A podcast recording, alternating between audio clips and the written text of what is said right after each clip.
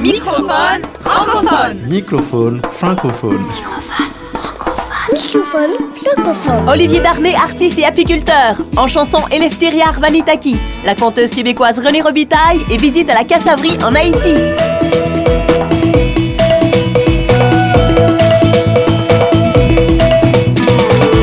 Microphone francophone. Francophone. francophone.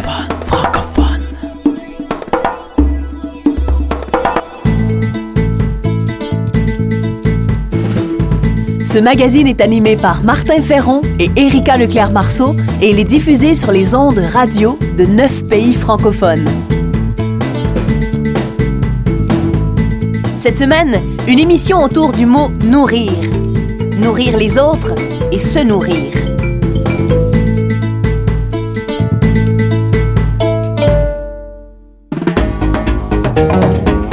Remusicaliser le monde. Création, sens, travail social, intendance, nature. Par Martin Ferron.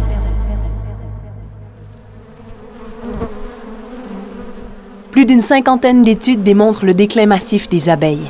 Ce déclin serait dû à l'utilisation massive de pesticides, aux méthodes de l'agriculture intensive, à la monoculture et au recul accéléré des habitats naturels sous la pression de l'urbanisation.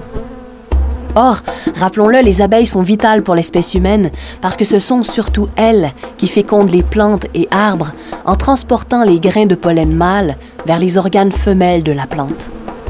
C'est ce qu'on appelle la pollinisation. Face à ce péril, Olivier Darnay, un artiste plasticien contemporain, a eu quelques bonnes idées.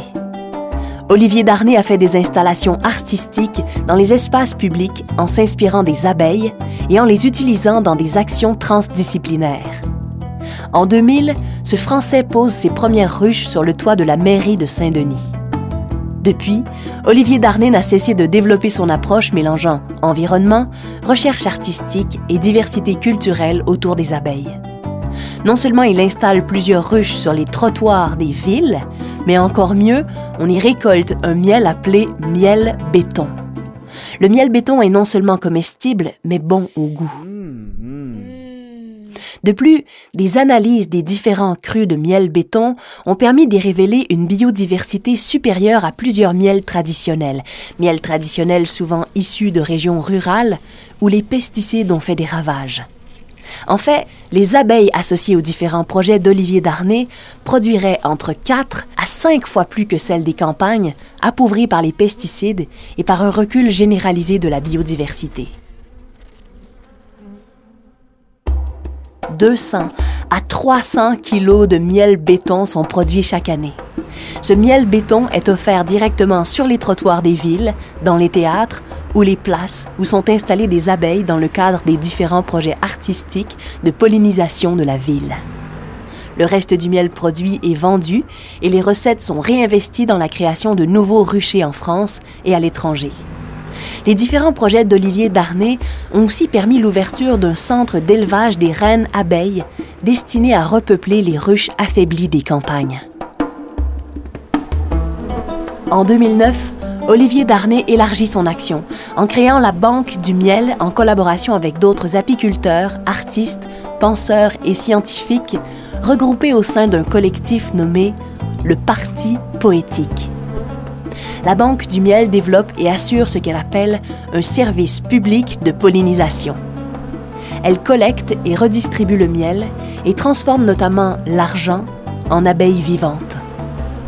Aujourd'hui, elle est actuellement soutenue par quelques milliers de sociétaires répartis en France et en Europe.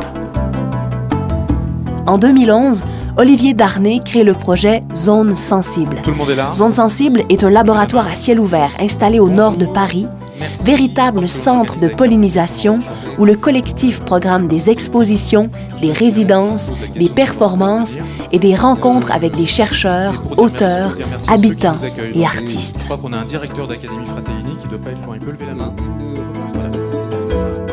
Toutes ces initiatives nous invitent à notre tour à être des abeilles qui pollinisent l'univers du meilleur de nous-mêmes.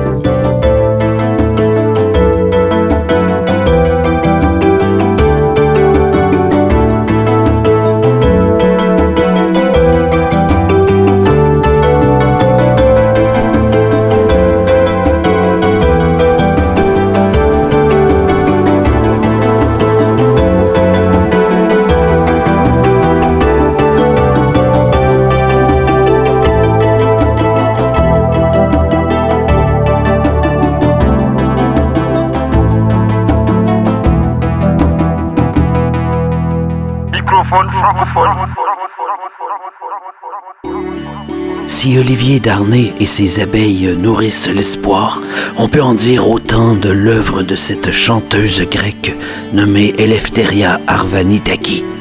Voici mon remix de Krivomé Sto Antio. Θέλω τόσα να σου γράψω Πώς να αρχίζω και τι να ξεγράψω Πόσα δεν σου έχω πει Γράφω λέξεις, βίνω σκέψεις. Ίσως και να μην το αντέξεις Κι ας το έχεις φανταστεί. Τώρα που σου είπα πως θα φύγω Το φοβάσαι να σε μόνος Σαν δυο στίχους να μιλάς.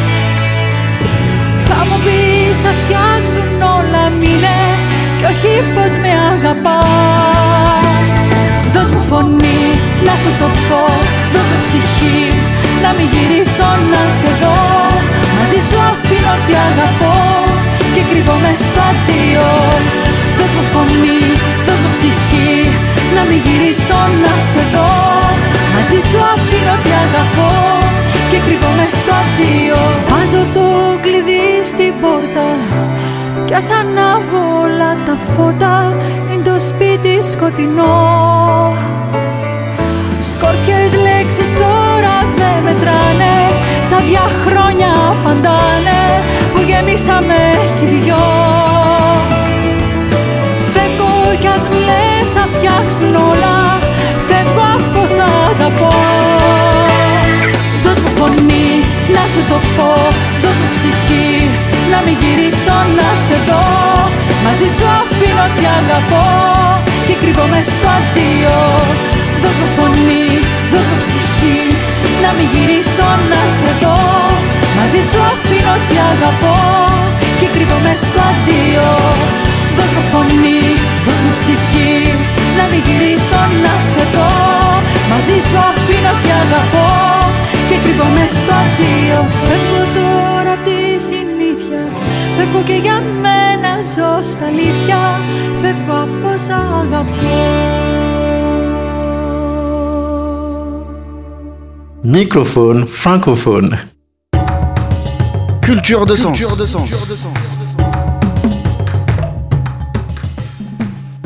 Renée Robitaille est une conteuse québécoise décomplexée, avec parfois une voix enfantine et parfois un accent sorti du fond de la mine.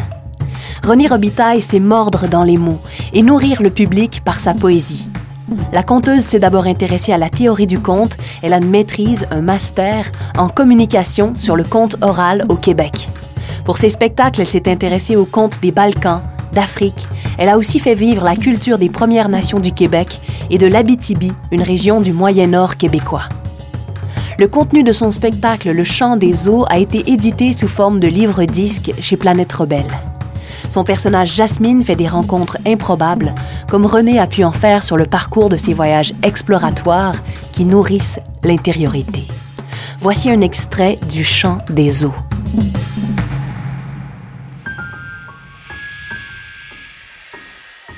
Ça sent la fumée. Margaret est assise au bord du feu.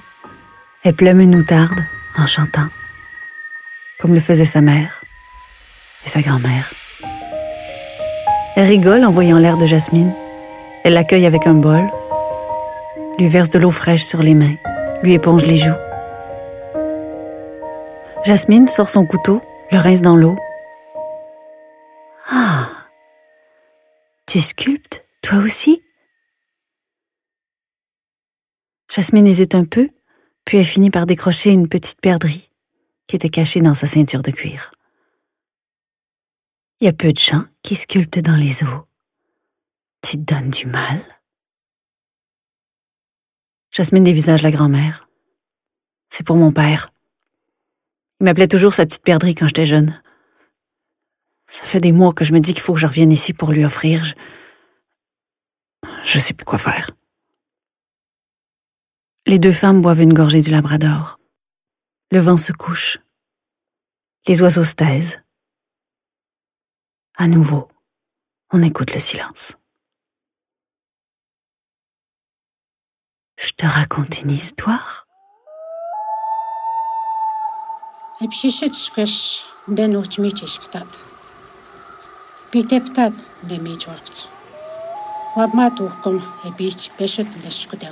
Une petite fille court dans la taïga et s'arrête devant son tipi. Elle entre. Sa grand-mère est là, au bord du feu, la tête entre les mains. Qu'est-ce que t'as, Koukoum T'es malade? La bataille est prise en moi. Dans mon corps, il y a deux loups. Un bon loup. Et un mauvais loup. Ils chamaillent tout le temps. Mais moi, Koukoum, moi aussi, je vais voir ça quand je vais être grande. Oui. Mais Coucoum, c'est quel loup qui va gagner? Celui que tu nourris.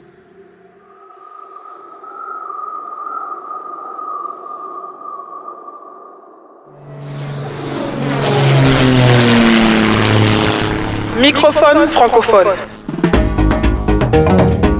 Besoin d'ailleurs.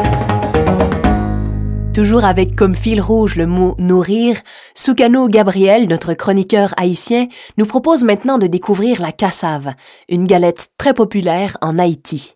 Soukano est allé visiter une cassaverie à Port-au-Prince. Consommée et appréciée partout dans le pays pour sa valeur nutritive, la cassave s'incruste dans la gastronomie haïtienne pour le plaisir de tous. D'une visite à une cassaverie, on partage avec vous le processus ingrédients, préparation, temps de cuisson et plus encore. L'ingrédient de base de la cassave est le manioc. Cultivé un peu partout sur le territoire, il offre plusieurs possibilités de cuisson. Il peut être bouilli, séché pour en faire de la farine et du même coup de la cassave. On dénombre le manioc doux et le manioc amer, mais chacun d'eux facilite un type de mets tout aussi apprécié l'un que l'autre. Après la récolte, le manioc est lavé, pelé, découpé en menus morceaux et est mis au soleil pour être séché. Après le séchage, il est moulu puis pressé pour enlever toute trace d'eau. Pendant le pressage, du sel y est ajouté pour relever la saveur, puis il est moulu une deuxième fois. Ce deuxième exercice permet de diviser la poudre obtenue en deux parties. La partie la plus fine est utilisée pour la cassave et l'autre est utilisée pour faire de la bouillie. La séparation terminée, la préparation de la cassave peut commencer. À l'intérieur de la cassaverie, c'est tout un rituel. Les ouvriers s'activent, des poêles artisanaux de plusieurs dimensions sont mis à chauffer sur un feu de bois. On verse une première couche de farine de manioc sur la poêle chauffée à une température dense. La farine est balayée pour époser les contours de la poêle. Le feu est très surveillé pour éviter une cuisson trop rapide qui altérerait le goût et la qualité de la cassave. On ajoute les ingrédients voulus, soit du sucre, des graines d'arachide, des noix de coco, du sésame doré ou au lit en langue créole, de la poudre de chocolat, de la cannelle, etc. Après 5 minutes de cuisson, la cassave est prête pour la consommation. Comment la consommer? Ce sera comme vous préférez, avec du beurre d'arachide et une bonne tasse de café, avec de la confiture, une tranche d'avocat ou un verre de lait. Par ailleurs, une cassaverie en Haïti est une micro-entreprise qui donne du travail allant jusqu'à 5 personnes. Utilisant les moyens artisanaux pour la production, ça n'empêche pas la distribution de la cassave sur tout le territoire. Et certains amateurs de l'international viennent spécialement pour s'en procurer. C'est une production annuelle, elle est disponible à longueur de l'année et a une incidence positive sur l'économie locale. L'histoire relate que la production de la cassave est d'origine taïnos, les premiers habitants de l'île. Aujourd'hui, la cassave est disponible en supermarché et est accessible à toutes les bourses. Alors, salé ou sucré, de cassave on discute. Soukano Gabriel, Port-au-Prince Haïti, pour Microphone francophone. Merci Soukano, c'était Soukano Gabriel, notre chroniqueur haïtien. En espérant que la multivitamine microphone francophone vous donne de l'élan, Microphone francophone est concocté par Martin Ferron et Erika Leclerc-Marceau. Un merci particulier à la Fondation Un Monde par tous et à la région Rhône-Alpes. Microphone francophone. Francophone. Microphone francophone.